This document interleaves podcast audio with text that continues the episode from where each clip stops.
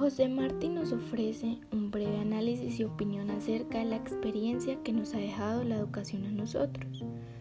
Sus argumentos se basan en lo poco que se nos permite autodescubrir nuestro entorno y las limitaciones que se nos dan a muy temprana edad. También nos cuenta qué se debería hacer para solucionar esto mediante un par de analogías que se desligan en su ensayo y explicar cómo dar paso a un sistema de educación el cual se adapte y evolucione al mismo tiempo e igual que el alumno.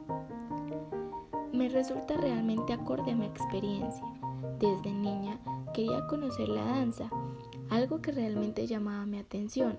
Sin embargo, no hubo nada que en mi colegio me permitiera redimir ese sentimiento de curiosidad y amor que hoy en día al sentirme un poco más independiente y tener la capacidad de ignorar el qué dirán de los demás, he liberado de una manera muy sana y positiva.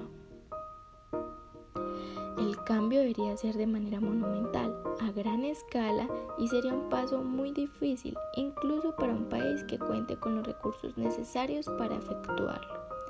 Si se pudiese, se empezaría desde los directivos más altos hasta la pedagogía, la cual rigue la mayoría de profesores en nuestro país.